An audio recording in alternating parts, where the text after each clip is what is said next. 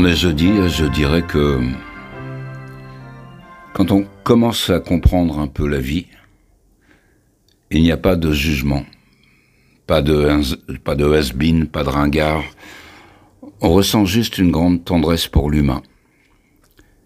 Une chanson de Sting ou de Marcel Amont nous revient avec euh, la même nostalgie des jours d'insouciance. On passe outre tous les codes de bon goût et de branchitude. Quand le feu de la jeunesse s'est éteint, on se couche sur ces cendres encore chaudes, chaudes comme la mélancolie, et on se repasse les films de sa vie avec indulgence.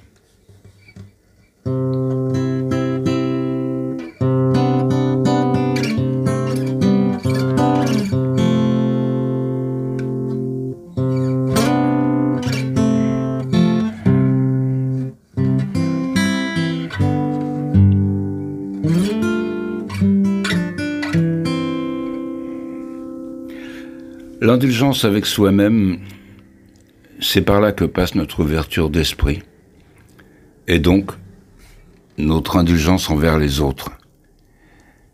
L'exigence avec soi-même peut nous aveugler et nous auto-centrer.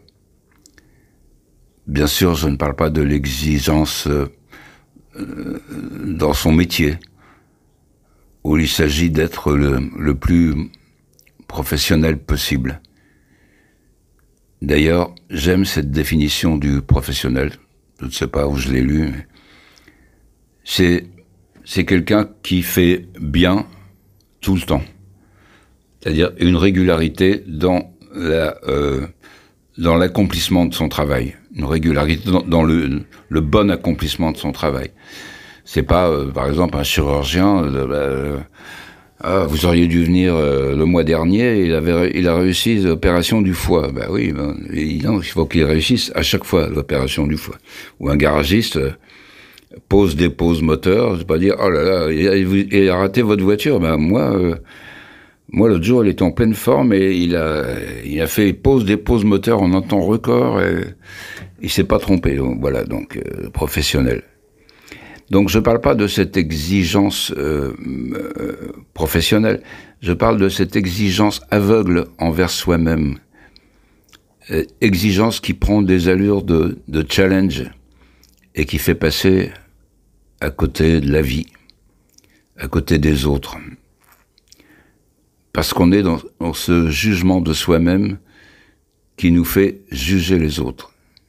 Et alors on dit, moi, j'exige ça de moi, alors faites-moi le plaisir de vous aligner. Là, on est dans une sorte de, jansénisme, dans un rigorisme forcément réducteur. Et pourquoi faire? Dans, quelle est la finalité? Où est l'amour là-dedans?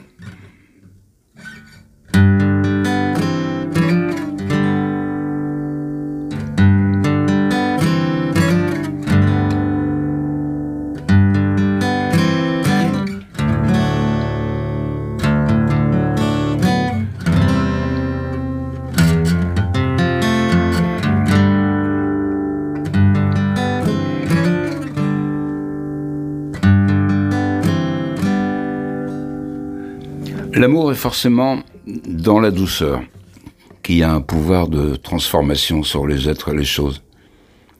Elle accueille l'autre, la douceur. Très bon livre de Anne de Fourmentel, Le pouvoir de la douceur.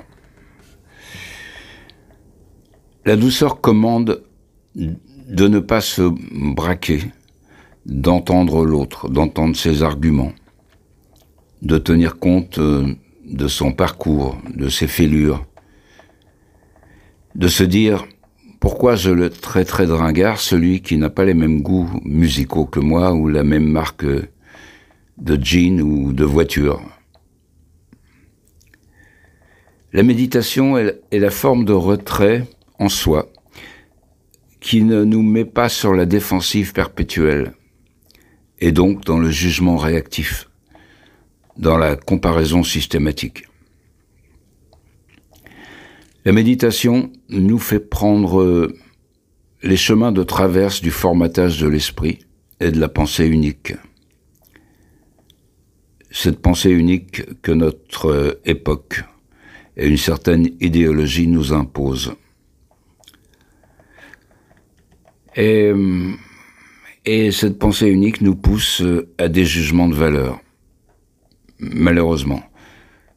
Mouton blanc de la multitude que nous sommes devenus, nous traquons inconsciemment le mouton noir ou le mouton ringard qui a la laine passée, euh, un peu qui, bouloche, la laine qui bouloche. Ou alors euh, c'est le mouton qu'il faut pas prendre à rebrousse-laine parce qu'il a son petit caractère. Donc euh, voilà, donc c'est pas bien. Il n'est pas dans le dans ce qu'il faut faire, ce qu'il faut dire, la manière dont se conduire absolument pour être dans le moule. Et pourquoi faire Le moule pour aller où euh, Voilà, c'est. On a envie de d'interroger les gens comme celui qui amasse euh, qui amasse encore encore de l'argent. On lui dit mais c'est quoi c'est quoi la finalité euh, euh, C'est bien vous pouvez pas tout acheter euh, et même euh, si vous et, et, l'essentiel, euh, votre, votre santé, vous pourrez pas jouir de de tout si, si, si votre santé n'est pas pas raccord.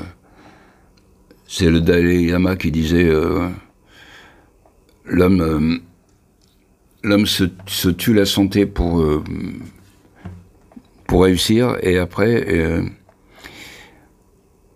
et après il, euh, il fait le contraire. Euh, il, se, il dépense une fortune. Voilà, pour faire fortune, l'homme se tue la santé pour faire fortune, et après il dépense une fortune pour retrouver la santé.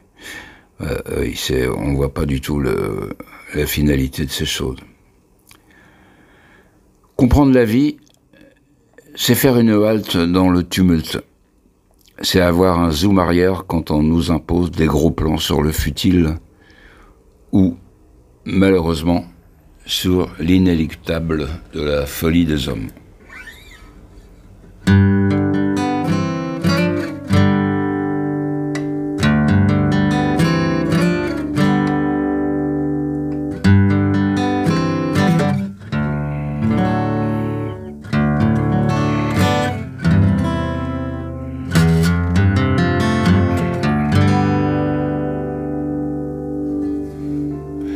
Je vous dis donc à jeudi prochain.